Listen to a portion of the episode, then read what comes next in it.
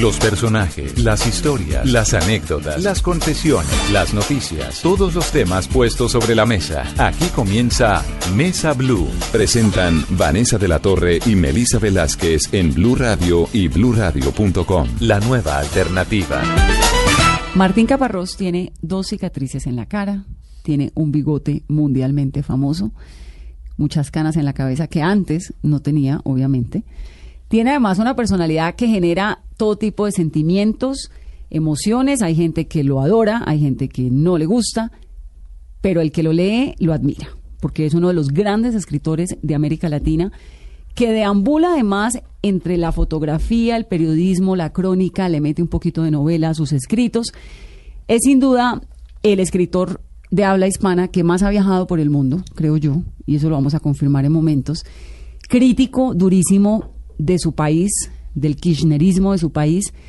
Un escritor tremendo y me da mucho gusto que esté aquí con nosotros. Martín, bienvenido. Bueno, muchas gracias. Vamos a hacer esta entrevista con Melisa Velázquez, que es productora de Mañanas Blue, porque Melisa es una gran admiradora suya.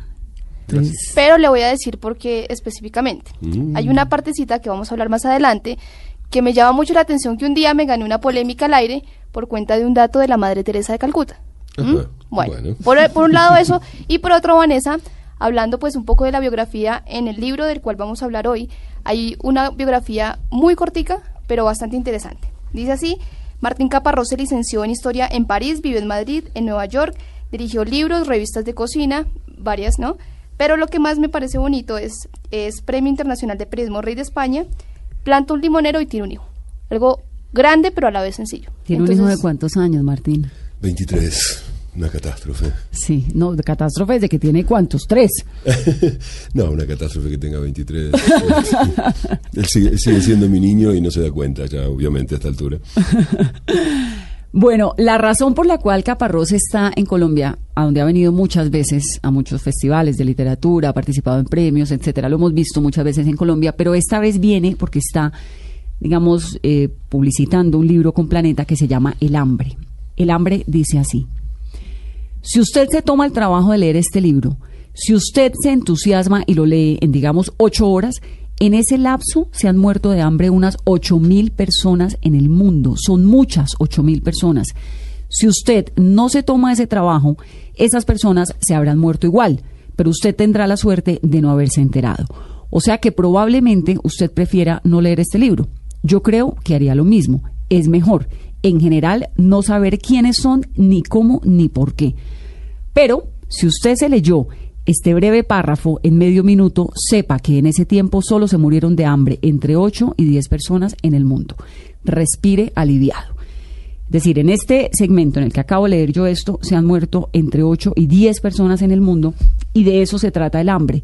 Es una historia del mundo entero de lo que está pasando con la gente que se está muriendo de hambre en nuestro planeta. ¿Por qué escribir un libro sobre el hambre, Martín? Bueno, básicamente porque después de haberme pasado bastante tiempo trabajando sobre distintos temas que muchas veces tenían que ver con cuestiones así sociales y últimamente sobre todo entre 2005 y 2010 más o menos trabajando para el Fondo de Población de Naciones Unidas en una tarea que consistía en que tenía que ir a unos 10 o 12 países cada año a- para contar historias de jóvenes eh, en relación con determinados problemas que cambiaba cada año. Un año era la, la- la migración, otro año el cambio climático, otro año la salud sexual y reproductiva, en fin, iban cambiando. Y lo que me daba cuenta en todos esos trabajos era que había un problema común que, que subyacía, que estaba por debajo de, todos los problemas más particulares que yo tenía que encarar, que era el hambre, que era el hecho de que mucha de esa gente no conseguía suficiente comida, la que necesitaba. Y, y durante ese tiempo insistía con la gente del Fondo de Población para que uno de, estos, a- de esos años decidiéramos trabajar no sobre otros asuntos, sino sobre el hambre y finalmente en un punto entendí que no se podía porque, bueno, las asignaciones en Naciones Unidas son complicadas, son burocráticas, etcétera, etcétera. Y decidí emprenderlo yo por mi cuenta y así fue como, bueno, eh, primero conseguí unos fondos de la cooperación española porque es un libro que costaba caro hacer, digamos. Que no, había es- que ir tiene a distintos 600 páginas, lugares. ¿no? Sí, sobre todo tenía que ir a muchos lugares este, como lejanos y complicados. Y bueno, conseguí ese dinero para pagar los viajes y empecé a trabajar. Me pasé cuatro o cinco años trabajando en eso, básicamente porque creo que es uno de los problemas más graves, si no el más grave, del, del mundo en este momento, que el hecho de que haya 900 millones de personas que no comen lo que necesitan. ¿no? 900 millones de personas y en el libro se habla de lugares como Estados Unidos, como Argentina, donde uno se imagina todo menos que hay hambre, ¿no? Pero también obviamente pues lugares donde sí se sabe que hay hambre, la India, países del África. Sí, sí, Níger, Sudán, Madagascar, Burkina Faso, también Bangladesh en, en, en Asia. Y cada uno de esos lugares lo decidí, digamos, lo elegí, porque me parecía que me servía cada uno de ellos para contar mecanismos distintos del hambre, cómo y por qué, causas distintas también del hambre, y eh, por eso cada uno de estos capítulos es como una mezcla de historias de personas que, sufren eh, desnutrición y de un intento de entender por qué se produce y cómo se produce. Porque tampoco, digo, este, simplemente contar esas historias puede volverse así como entre paisajístico y, y- y, no sé, ñoño. Este, y me parece que esas historias sin un intento de entenderlas, bueno, es como un... No, no, no me interesa, no vale la pena. Allí el, el libro inicia justamente con una de esas historias muy crueles que lo dejan a uno pegado y es eh, en, en, en India, si no estoy mal, que, que arranca la- el primer segmento del libro donde cuentan que usted le pregunta a una de esas mujeres si pudiera pedir un deseo, sobre Mm. todo eh, un deseo a un mago o a una lámpara de Aladín más o menos, ¿qué es lo que le pide? Sí. Y ella dice dos vacas. No, dice ¿Cómo, cómo es el acercamiento de, de esa historia, a esa, a esa- a esa historia y cómo hace para encontrar, digamos, estos personajes que se vuelven historias, Sí. digamos, muy conmovedoras? No, la historia en realidad es que ella dice una vaca. Eh, esto fue antes de que yo decidiera empezar a, hacer este libro y fue uno de los momentos en que creo que decidí hacerlo. En un pueblito muy chiquito, muy, muy, muy como lejano de Níger. eh, estaba hablando con una mujer por otra historia y se me ocurrió preguntarle eso, que si hubiera un mago que le pudiera ofrecer lo que ella quisiera, lo que ella quisiera y eso, ¿qué le pediría? Entonces la señora me dijo una vaca. Y yo dije, y me explicó que una vaca eh, le iba a dar leche, que iba a poder eh, hacer su bola de mijo cotidiana con esa leche, este, porque allí mucha gente come solo una bola de mijo todos los días. Y ¿Qué de es- hecho había qué un- es mijo? El mijo es un cereal, es un grano que, que yo no sé aquí, en, en Argentina solo se usa para dárselo a los pájaros, a los pájaros domésticos. ¿Como así. un anís o algo así? No, no tiene el sabor de anís. Es, es- es un granito como si fuera el maíz, pero con menos, menos rico este, en nutrientes, que es lo único que crece en esa tierra que es muy árida. Habíamos tenido un episodio curioso con esta señora antes porque eh, yo le pregunté qué comía en general y me dijo la bola de mi hijo. Y, y yo, acostumbrado a nuestra idea de la comida, en que todo el tiempo tenemos que, suponemos que tenemos que variar lo que comemos y que este, la salud y el entretenimiento consisten en esa variación y demás, le digo, pero ¿y cómo todos los días come eso? Y ella me dijo, no, siempre que puedo, siempre que lo consigo. Me mató, porque yo estaba en la longitud de onda de cómo puede repetir todos los días la misma comida, y ella lo que me estaba diciendo es, la repito, cuando Tengo hambre. cuando- porque hay veces que no puedo si- siquiera repetirla, ¿no? Entonces, bueno, le pregunté lo de la vaca, me dijo que para hacer la bola de mi hijo este, le iba a poner leche y que y que si le sobraba un poco de leche iba a poder eh, darse a los chicos y si tenía un poquito más iba a hacer unos buñuelos, los iba a llevar a la, a la plaza del pueblo, los iba a vender y toda una cosa. Pero yo le digo, pero este mago le puede le está ofreciendo, es un juego, digo, no- lamentablemente no es cierto, pero pero yo le decía que el mago le, ofrece lo que usted quiera, cualquier cosa que usted quiera. Y entonces me mira y me dice, pero realmente cualquier cosa. Le digo, sí, es un juego. Y me dice, ¿y dos vacas? Y a mí se me partió el alma, porque, digo, esta imposibilidad de desear más allá de un horizonte muy pequeño es uno de los efectos más brutales de, de la pobreza del hambre que muchas veces viene con ella, ¿no? Y ahí yo creo que pensé en, en- en- se me ocurrió por primera vez escribir este libro y tardé bastante tiempo en darme cuenta de que de algún modo nos pasa lo mismo a casi todos, digamos, todos deseamos las dos vacas de Aisha, porque, porque ni siquiera se nos ocurre pensar que podemos desear, por ejemplo, que no haya nadie que pase hambre en el mundo. Bueno, Este, en las preguntas de Miss Universo hay muchas de esas respuestas, que además el mundo entero se burla de las respuestas. Está tan es- banalizado el Claro. tema, está tan banalizado que es eso, es como para eso, para, para, para small talk de tonterías. ¿Y cuánto Este, tiempo duró desde esa conversación hasta la concepción del libro? Bueno, como un año. Yo estaba en ese momento, estaba todavía trabajando para el Fondo de Población, entonces, bueno, terminé el trabajo que estaba haciendo para ellos, publiqué en ese momento un libro que tenía que ver con ese trabajo, que se llama Contra el Cambio, que es sobre el cambio climático, la ecología y demás, y en cuanto terminé con todo eso, emprendí este, ¿no? Bueno, y entre todo lo que se encontró en las historias y las investigaciones que usted hizo sobre el hambre, ¿por qué el hambre en el mundo? ¿Qué explicación hay de que en Mm. el mundo haya no- 900 millones de personas con hambre? ¿A quién le conviene eso? ¿Quién está manejando mal el, el suministro de alimentos? Yo no sé si a alguien le conviene. Hay casos más específicos en los que sí, a, algunas, a algunos les conviene. Si quieres después este, podemos detallarlos. Pero más que convenirle a alguien es como un efecto colateral del sistema económico mundial, ¿no? No que nadie, no que nadie quiera producir hambre, pero que bueno, que sí eh, el lucro, el negocio generalizado producen hambre y bueno, ¿qué se le va a hacer? Así es la vida. Eh, quiero decir, el hambre es sobre todo un efecto de la enorme eh, desigualdad, de la gran concentración de la riqueza y del hecho de que por lo tanto hay mucha gente que no tiene nada. Parece una verdad de perogrullo, pero no lo es del todo. Hasta hace 40 o 50 años, eh, por supuesto que había esa concentración y había esa desigualdad, pero también era cierto que la tierra no producía suficientes alimentos para todos.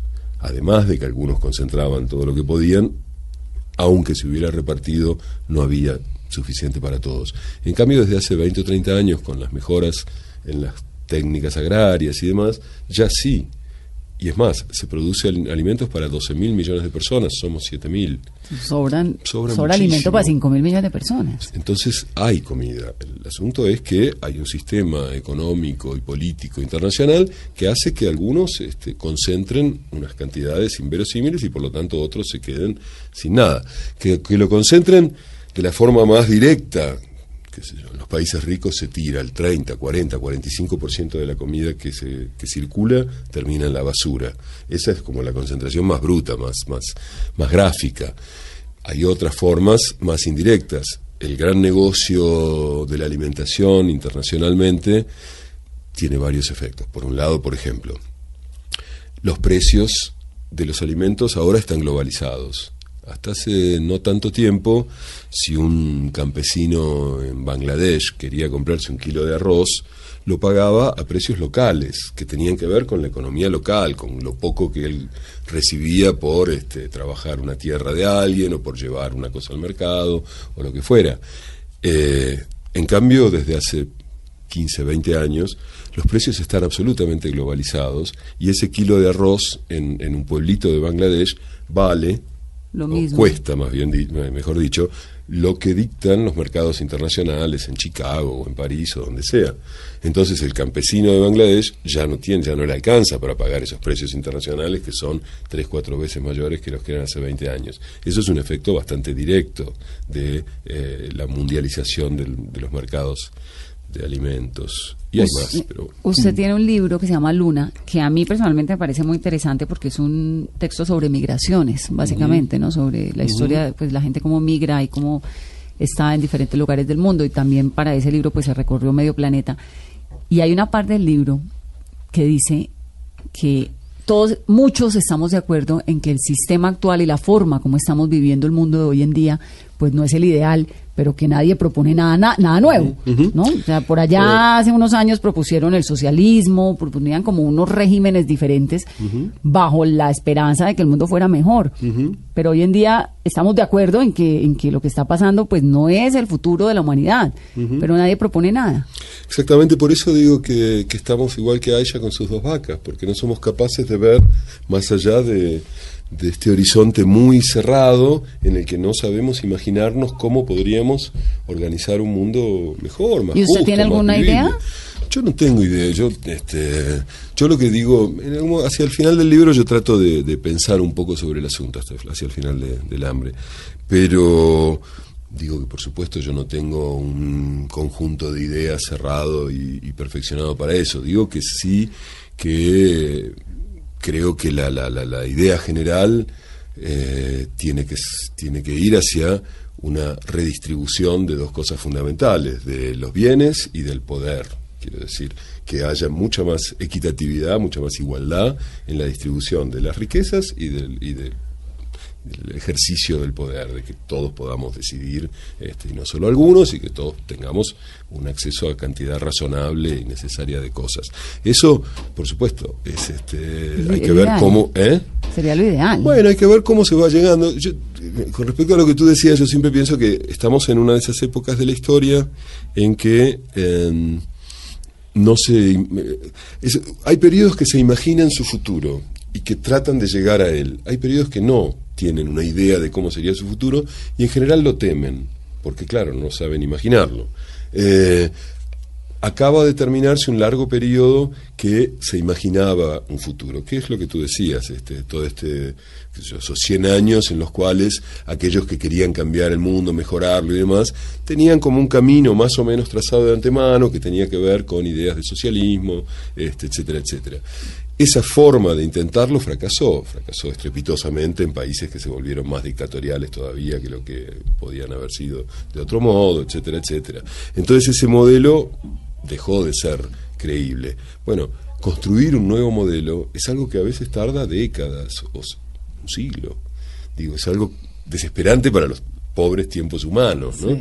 Pero que en tiempos históricos es así, las cosas no se hacen tan rápido, pero al mismo tiempo siempre se hacen, siempre termina construyéndose una idea y una sociedad distintas de la, de la anterior, porque una de las cosas raras que pasan ahora es que nos han convencido y nos hemos convencido de que el mundo más o menos va a ser así para siempre, digamos, de que el pues, capitalismo va a es para siempre. Porque al paso en que vamos, no sé si vaya a durar tanto. Justamente, esas son las sociedades que temen su futuro porque no consiguen imaginarlo.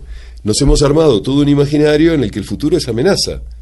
No, en vez de ser esperanza, es amenaza. Hay épocas en que el futuro es esperanza, ahora es amenaza. Viendo a ver uno cómo sobrevive, ¿no? Porque entonces el agua está en riesgo, porque es que el ozono se está acabando, la comida no alcanza, a pesar de que hay para todos, una redistribución, digamos, muy equivocada de la riqueza, la miseria está allí al lado de la casa, un mundo complicadísimo. Sí, pero bueno, es eso, este, todo eso son, son relatos, digamos, es la forma en que todo un conjunto de circunstancias hace que pensemos el mundo. También podríamos pensarlo con los mismos datos, podríamos pensarlo de formas totalmente distintas. Este, decir, eh, sobre el tema este al que tú hacías referencia de, este, que se va a arruinar el, clima y el ecosistema y todo eso, hay informaciones, pero que no circulan mucho, de que hay, progresos técnicos cada vez mayores para captar el, anhídrido carbónico, el CO2 que está pudriendo la atmósfera, y este, echarlo al fondo del mar o sacarlo de circulación de forma tal que se limpie. Quiero decir, siempre hubo progresos técnicos que de algún modo eh, neutralizaron las amenazas. Pero hay épocas que quieren creer que las amenazas son más importantes que los, que los avances y hay otras épocas que quieren creer que los avances son más importantes que las amenazas. Estamos en una época temerosa.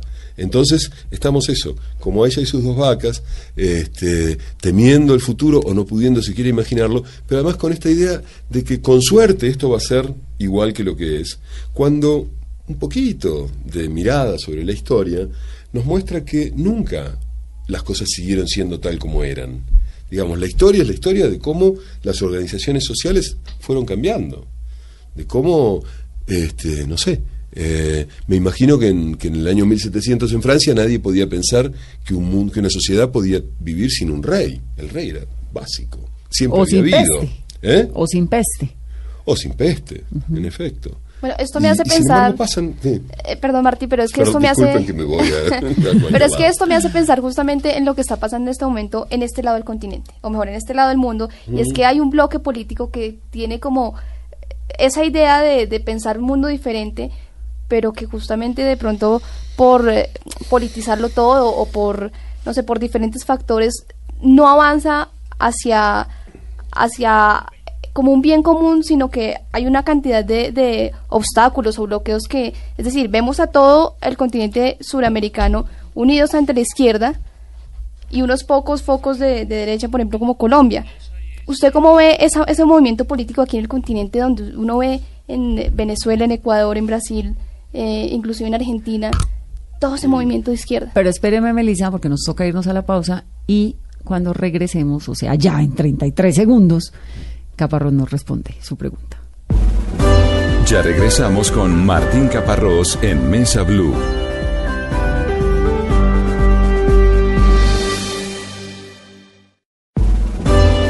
Continuamos con Martín Caparrós en Mesa Blue. Estamos conversando en este domingo con Martín Caparrós, el genial escritor argentino, pero más ciudadano del mundo que cualquier otro. Y Melissa le había hecho una pregunta.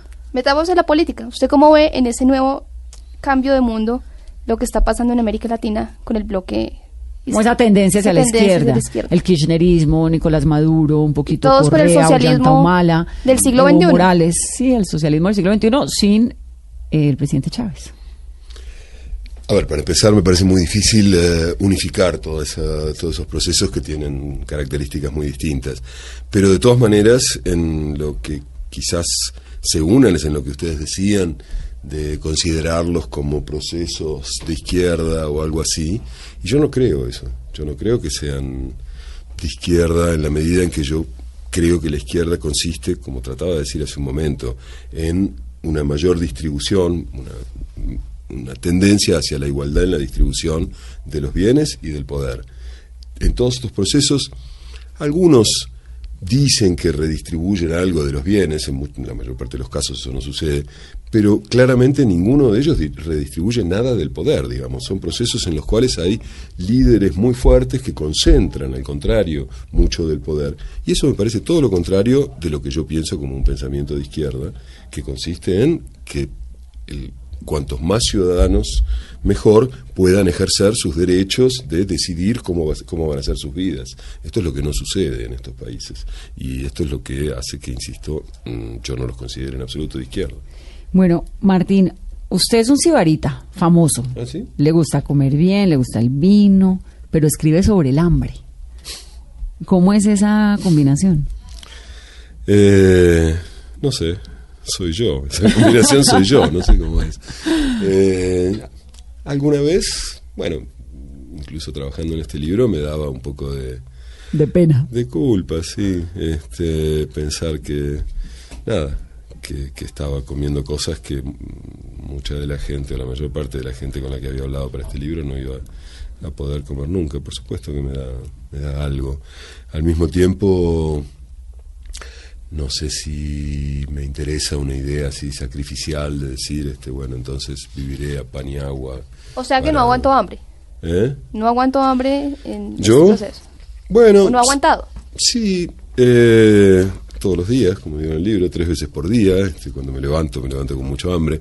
No, eh, una vez yo pensaba para el libro eh, pasar hambre. Dije, bueno, voy a pasarme cuatro, cinco, seis días eh, sin comer, o casi sin comer, tomando agua o así, a ver cómo es, qué se siente. Y mientras estaba trabajando en él, eh, en un pueblito de Níger que se llama Madagua, un lugar muy, muy perdido, eh, me enfermé y estuve tres o cuatro días que prácticamente no podía, no, prácticamente no, que no podía comer, porque todo lo, lo que comía lo expulsaba de, de diversas maneras. Y, mm, y obviamente tenía hambre, porque... Y pensé, bueno, debe ser algo como esto, voy a tratar de registrarlo, de escribir sobre esto, de pensarlo.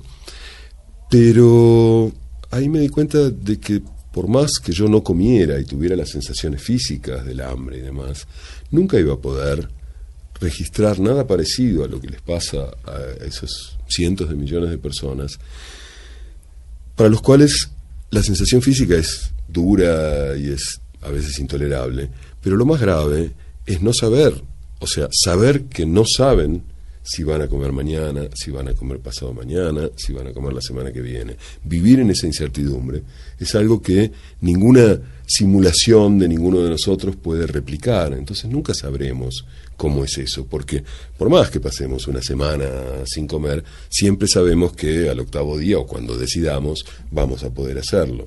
Lo grave es la, la, la, la, amenaza espantosa de no saber si uno va a poder comer mañana y eso no lo podemos entender ni pensar nosotros. Usted nace en Argentina, estudia historia en Francia, vive en España, vivió también en Nueva York, mm. conoce países como India, Bangladesh, Níger, Sudán del Sur, Burkina, Kenia, Madagascar, obviamente pues Argentina, Estados Unidos, Colombia. ¿Cuál ha sido el lugar del mundo que más lo ha impresionado? Bueno, impresionado, no sé. Eh, no sé, conozco muchos países. Eh, con una amiga tenemos un juego que nos da un poco de vergüenza porque ella viaja mucho también. Este, que tenemos como una competencia, a ver quién tiene más países. Este, es una, vergüenza espantosa. Eh, no debería decir estas cosas. Pero. Mm, no, no me parece una vergüenza, ¿sabe? Todo lo contrario. Creo que es que el mundo hay que conocerlo, es un privilegio y conocer desde Nueva York hasta Níger. Níger, sí. Sí, no sé, los lugares quizás no que me hayan más impresionado más, pero probablemente los dos lugares más extraños en los que estuve son dos lugares totalmente antitéticos. No sé por qué lo pensaba ayer o anteayer, caminando por ahí. Dos lugares perfectamente opuestos.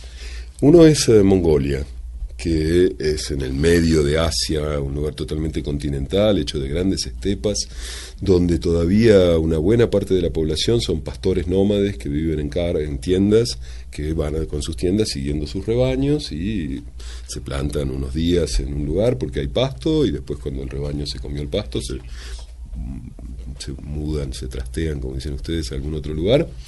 Y así pasan, y así pasa el tiempo, y es un lugar tan distinto de todos los que conozco, que no tiene caminos. Digamos, lo primero que hace una cultura eh, sobre el espacio que ocupa es, son los caminos, caminos hasta involuntarios, ese sendero que se va formando en, en, no sé, en el césped, cuando uno repite siempre los mismos pasos y, esos pasos se van marcando, esa es como la primera idea del camino, o este, las carretas que van también dejando la huella en, en el espacio y entonces van armando caminos. Bueno, en Mongolia no hay caminos, uno va por el medio de la estepa.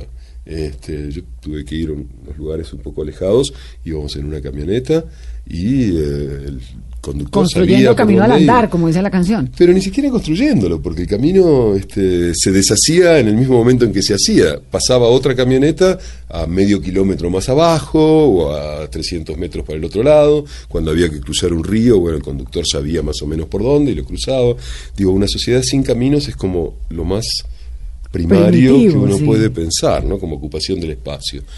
Y en el otro extremo, digo, en el otro extremo geográfico, el lugar probablemente más alejado que conocí, que son unas islas Marshall, que es este un archipiélago, como son como 800 islas, en el medio del Pacífico, a 3, 4 mil kilómetros de cualquier otro, de cualquier tierra firme, digamos. ¿Eso es qué, Pacífico Sur? Pacífico en el medio, digamos, más o, o sea, por allá como por Indonesia, por allá abajo. No, Australia, no, lejísimos de Indonesia. No, no, no, hay que irse a Japón y de Japón hay que ir como en dirección a América, unos 3 o 4 mil kilómetros. Donde se perdió el náufrago hace un par de meses, el náufrago salvadoreño, que se fue a pescar eh, en las costas de México y resultó en las Islas Marshall. Ah, sí, él terminó en las Islas Marshall, mira.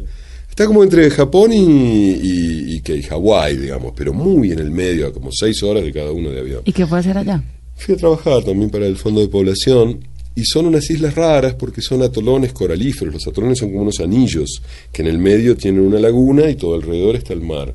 Entonces son unas lenguas de tierra circulares muy muy estrechitas, 100 metros, 150 metros de ancho. O sea, en cualquier lugar donde estés hay mar por los dos lados, hay agua por los dos lados.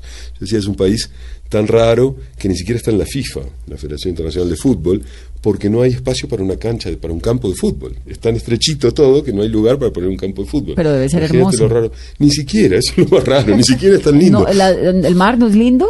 El mar está bien, es un color mar muy bonito, mucho menos bonito que el del Caribe nombre este, colombiano, pero, pero muy bonito. Pero las playas no son de arena, porque es este coral, entonces las playas son como unas piedras que no lo hacen muy amable. No, es un lugar muy extraño.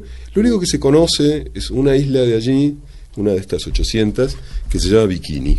Es la isla Bikini, que se hizo famosa porque en el año cuarenta y tantos, 1940 y tantos, una de las primeras pruebas atómicas eh, se hizo allí, hicieron explotar una bomba atómica, el lugar se hizo famoso y por eso un diseñador francés se le ocurrió ponerle ese nombre a los trajes de baño de dos piezas y así la palabra bikini se hizo famosa en el mundo. Eh, pero Esa historia la tuvimos en Mundo Blue hace muchos años, cuando estábamos hablando de, bueno, hace muchos años, no, un par de meses, cuando estábamos hablando de la historia del bikini. Del bikini. En la isla Bikini, me había olvidado. Bueno, Martín, yo quiero cambiar un poquito de tema y es justamente lo del principio de la, de la entrevista. Em, en el libro se habla, y creo que es una de las partes que más me ha llamado la atención del libro, y es, su tema frente a la Madre Teresa de Calcuta. Melissa tiene una obsesión con la Madre Teresa. No, no tengo una obsesión, es que me parece un dato Me lo encontré un día leyendo y chismoseando por ahí y quedé muy, en realidad quedé atónita de un eh, estudio de la Universidad de Montreal que dice que la Madre Teresa de Calcuta eh, no es que fuera tan buena, sino que le gustaba el dolor y disfrutaba con el dolor y, y, no hacía nada para sanar a sus enfermos, sino disfrutaba el hecho de que estuvieran moribundos. Y usted toca eso en una entrevista, en una crónica para la revista Soho y en el libro El hambre. ¿Cómo es eh, esa experiencia? Y pues por favor, para que Vanessa no diga que yo me invento las cosas, sino que esto tiene una razón. Melissa jamás se inventa las cosas. Esto tiene alguna razón me salió con el cuento de la Madre Teresa le dije, Melissa, hay cosas con las que uno no se mete. con Lady Di y con, la Madre Teresa. Pero bueno, ahora yo no me voy a meter con la Madre Teresa, sino quiero que Martín pues nos explique este tema de la Madre Teresa. No, bueno, yo eh, fui a, un, al moritorio, digamos, principal de la Madre Teresa por primera vez en 1994, eh, hace 20 años. Eh, estaba eh, trabajando en un libro que era un libro sobre la India y, estuve allí en Calcuta y me impresionó mucho, me sorprendió primero y me impresionó después que este establecimiento, que era el, original y el, y el, más conocido de las docenas de, establecimientos que tenía la Madre Teresa, eh, era un lugar donde no curaban a la gente, simplemente la aceptaban, la limpiaban un poquito y la ponían en un catre para que se muriera. Este, en general la gente, más que aceptarla, la recogían en las calles, donde estaban enfermos o, heridos o lo que fuera, y lo llevaban ahí y allí se morían. Quiero decir, tenían dos visitas médicas por semana, un rato, médicos que por supuesto no daban abasto con este, todos esos pacientes, entonces simplemente no, no se hacían cargo de, curarlos. Y esa decisión me pareció muy fuerte, digo, que alguien que tenía muchos recursos, porque en ese momento ya era muy famosa y le daban donaciones de todo tipo y demás, no quisiera sanar a las personas, sino, digamos, ayudarlas a morir un poco más limpias y un poco más este, rodeadas de otros, me pareció una decisión ideológicamente muy fuerte, como alguien que cree que eh, la vida no es tan importante. Es un clásico también del, cristianismo, la idea de que esta vida es un tránsito hacia otra, que es la vida eterna la que realmente importa, etcétera, etcétera. Pero bueno, este, por Pero más que sea un clásico... Es una, ¿Fue una determinación, digamos, fue como una institucionalidad en torno a Calcuta? Bueno, es lo que ellos decidieron hacer en sus establecimientos, este, lo que ella o, ella y su grupo de gente, la madre y su grupo de gente, eh, decidieron hacer en, sus establecimientos. Eh, lo hacían en Calcuta, después averigué, lo hacían en otros lugares. Eh, sin construir hospitales. Sin construir hospitales. Digo, con todo el dinero que había, lo lógico hubiera sido construir hospitales, salas de, primeros auxilios, lo que fuera. Eran tanatorios, eran lugares para morir este, mejor. Y eso me impresionó mucho. Entonces, eh, de hecho, una semana antes de que yo pasara por ahí, había llegado un tipo con una fractura en la pierna, que es decir, algo que se cura perfectamente, y se había muerto, porque había, no lo habían atendido, había tenido gangrena, este, se había muerto allí. Me impresionó mucho y entonces empecé a averiguar un poco sobre, sobre qué más hacía la Madre Teresa. Eh, y, las cosas que encontré no eran muy alentadoras. Por, ejemplo, la posición sobre el aborto de la Madre Teresa. Bueno, sobre el aborto, sobre la anticoncepción en general, sobre las pastillas anticonceptivas, para tomar algo que es todavía menos eh, controversial, digamos.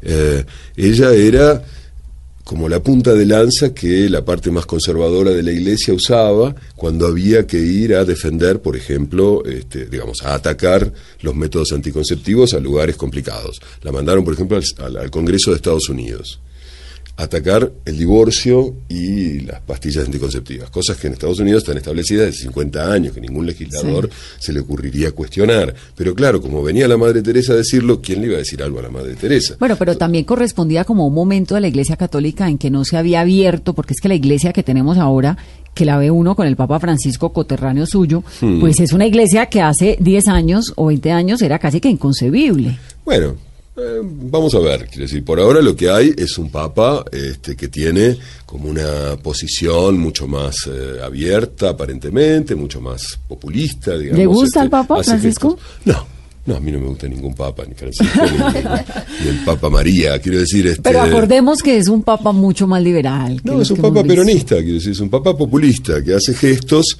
eh, como bajarse de un coche muy grande y subirse a un coche más chiquito, o vivir en un lugar este, un poco más modesto que, lo que, que los que viven otros, pero que hasta ahora no ha cambiado nada de la institución, ha dicho cosas pero la institución sigue siendo la misma, sigue siendo una institución que si cualquier otra institución hiciera lo mismo, sería, tú la condenarías sin lugar a dudas. Si cualquier institución les prohibiera a las mujeres ejercer este, la mitad de sus trabajos, tú dirías, pero ¿cómo? ¿Las mujeres no tenemos derecho a hacer lo mismo que los hombres? En cambio lo hace la Iglesia y lo sigue haciendo. Y el Papa Francisco no parece estar para nada molesto. Pero las posiciones que ha tomado el Papa Francisco, digamos, para ser el Papa, para ser el, líder de la Iglesia Católica de una tradición de muchos años, para empezar solamente a decirlo, eso ya, digamos, es un paso muy importante. ¿Cuál?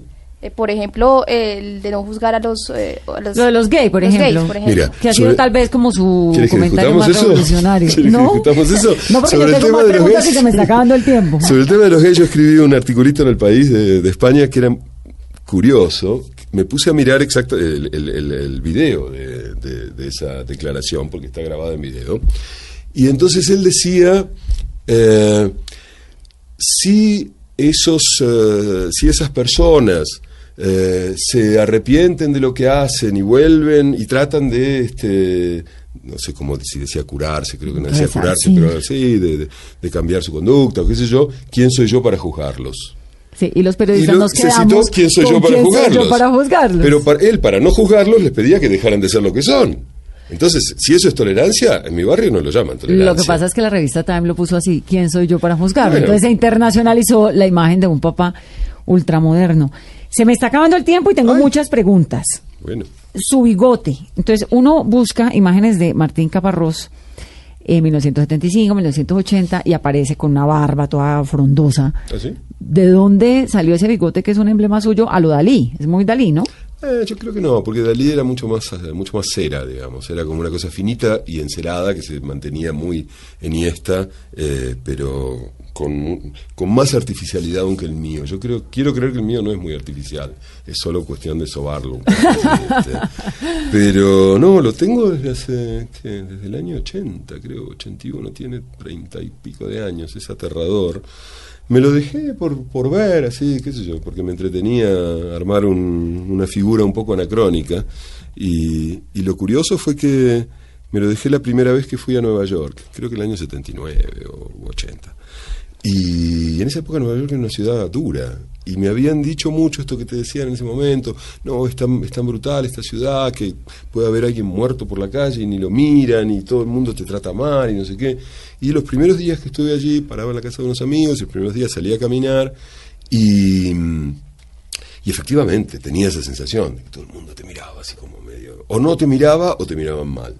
Eh, hasta que empecé a caminar por unas calles que yo no conocía donde la gente no solo me miraba muy amablemente, sino que la mayoría tenía los bigotes muy parecidos a los míos y un corte de pelo que también era parecido. Estaba en el barrio judío usted, ¿no? No, estaba en el barrio gay. y entonces descubrí que tenía como un lugar en el que me sentía como en casa. Y este, y bueno, ahí, ahí este, decidí dejarlo, dejármelo por un tiempo, por solidaridad o vaya a saber qué. Y ahí quedó, es una, es una catástrofe, porque yo era un hombre un bigote pegado, ¿no? Este, me lo corté hace dos años porque medio protagonicé una película y entonces este no podía salir con el bigote porque yo tenía que actuar y para para, para pretender que era otro. No un cura fui fue la única, otra vez que me corté el bigote fui un cura hace como veintitantos años en otra película. Eh, unas escenas con, con Fito Páez y con un par de, de chiflados pero no esto era un periodista pero tenía que ser ese periodista o sea no podía ser caparrós este, haciéndole. Entonces la única manera que encontré fue cortarme el bigote y estuvo bien. Tuve como 3, 4 meses sin bigote y después caí en la trampa. ¿Usted qué opina del futuro del libro? El libro impreso, como lo vemos, el de 600 páginas. No me importa mucho. O sea, no, no soy, no tengo esa eh, esa especie de preocupación melancólica que muchos tienen, no, porque para mí el libro de papel es tan decisivo. Yo me he pasado la vida entre libros de papel, hago libros de papel. ¿Pero lee en digital, fresco? leo en digital eh, cada vez más, porque además para alguien que, que, se mueve mucho, que viaja mucho como yo, y que, cuya principal preocupación era cómo hago para tener libros suficientes para que me duren todo el viaje. Ahora la solución del Kindle para mí es este, maravillosa, quiero decir, tengo 200 libros en el bolso, sé que nunca me voy a quedar sin algo que leer. Y me parece que, que es la próxima forma. Digo, este, no importa mucho cuál es el soporte de, las palabras. Este, el soporte cambia. Así como cambian las sociedades, cambian los soportes sobre los que se imprimen las palabras. Fue papel eh, encuadernado durante 500 años, fue increíble, fue un gran objeto. Bueno, dejará de ser y será ahora otro objeto que es en este momento mejor. Es como si estuviéramos melancólicos por las escaleras, digamos. Este, las escaleras fueron extraordinarias. Durante dos o tres mil años pero que viva el ascensor. pero que viva el ascensor. Martín, usted se ha conocido muchos lugares del mundo. Le voy a nombrar algunas cosas y usted entonces me dice, una ciudad, por ejemplo, para comer rico en el mundo, para comer bien. Mira, lamentablemente las ciudades donde mejor se come son las grandes metrópolis. Este, probablemente ahora mismo Nueva York, digamos, los lugares donde se concentra gente de todos los lugares del mundo y por lo tanto hay eh, ese esa habilidad, ese oficio de cocinar de todos los lugares y al mismo tiempo acceso ya a esta altura a la materia prima que uno quiera. Hasta hace un tiempo la materia prima no viajaba, pero justamente por esa globalización de los alimentos de los que hablábamos, de la que hablábamos hace un rato, que hace que mucha gente se quede sin comida suficiente, ahora uno encuentra toda la materia prima en todos lados. Entonces, en esos lugares, en Nueva York o en París, pero sobre todo en Nueva York, yo creo que es donde mejor se come. Una ciudad para rumbear. Uy, yo soy muy mal rumbero, este, una catástrofe. Yo nunca aprendí a bailar. No, los argentinos no saben bailar. No, Tienen otros dones muchos, pero Pocos, pero el de bailar ciertamente no está entre Pero para amanecerse, para tomarse un trago, para oír música. Yo le tengo mucho cariño a Cartagena, pero bueno, son cuestiones entre, entre personales y personales. Una ciudad para escribir. Mira, uno de los grandes eh, descubrimientos de mi vida en los dos o tres últimos años es que puedo escribir en cualquier lado. Yo durante mucho tiempo tuve como muchas manías para escribir y tenía que tener mi lugar y tenía que estar como tranquilo y con tiempo por delante y con esto y con lo otro. Y cada vez más escribo en cualquier parte. Ahora escribo, por supuesto, más en mi casa que está en Barcelona, pero, pero escribo en cualquier lado y me hace, me, hace sentir infinitamente más libre. Una ciudad para comprar. Ah, qué sé yo. Yo ¿sabes que no compro nada? Eh, es, un espanto, mi, sistema de consumo es... yo me compro los mismos pantalones desde hace veintitantos años, este, en el mismo lugar, en, downtown Manhattan, este, son los mismos pantalones honestos que tengo puestos y me compro unas camisetas negras este, y eso es todo lo que compro en la vida. Después me compro un, computador cada dos años y no sé qué más. ¿Una ciudad para vivir? Ahora mismo Barcelona, estoy muy contento viviendo ahí. Eh, es una ciudad muy tranquila, muy amable, muy pequeña, es una especie de parque temático mediterráneo muy bien logrado. Es hermosa Barcelona. Y si a usted se le apareciera el mago o el de la varita esta que se le apareció, según usted a ella, y le diera, le hiciera la misma pregunta, ¿qué quisiera? Ella es la señora de las vacas, ¿no? Sí. No sé, es la segunda vez que me, que me enganchan con esta pregunta. ya debería pensarle una respuesta. Pero no lo sé, eh, realmente no lo sé. Quizás tres vacas como forma de ir, aunque sea un poco más allá y empezar a... No, tres vacas en Barcelona. Tres vacas en Barcelona sería extraordinario. ¿Sabes las cosas que se pueden hacer con tres vacas en Barcelona? No sé, pero en un apartamento no se pueden tener. Hay una plaza ahí abajo de mi casa donde podría tenerlas y la gente pasaría y se preguntaría por qué están esas tres vacas y habría como algún tonto seguramente que se pondría a explicarles por qué, inventaría algo y después otro vendría y le decía, no, de ninguna manera, esto no es así, en realidad lo que eh, la razón de estas tres vacas está la otra y se armarían discusiones y de esas discusiones y así pasando el tiempo. Y de todos sus libros, que tiene muchísimos, si la gente tuviera que escoger uno para leerse, ¿cuál recomendaría? El problema es que a mí, sin duda, hay uno de mis libros que me, que me importa más que todos los, los demás, y seguramente es el que menos se ha leído, y debe ser un poco ilegible. Es una larga novela, como mil páginas, que se llama La Historia, que inventa una civilización y la, analiza y la, la, da vueltas por todos los costados pero como te digo, no lo, no lo leyó nadie. Eh, así que, no sé, si siquiera está disponible, no está, no está editado, o sea, quedó como agotado hace muchos años. Eh, me parece que sí, sí quiero que La historia. Ah, porque no pueden leerlo, la historia. Martín, muchas gracias por esta entrevista. Al contrario, gracias a ustedes. Meli, gracias. Gracias, Vanessa, y a los oyentes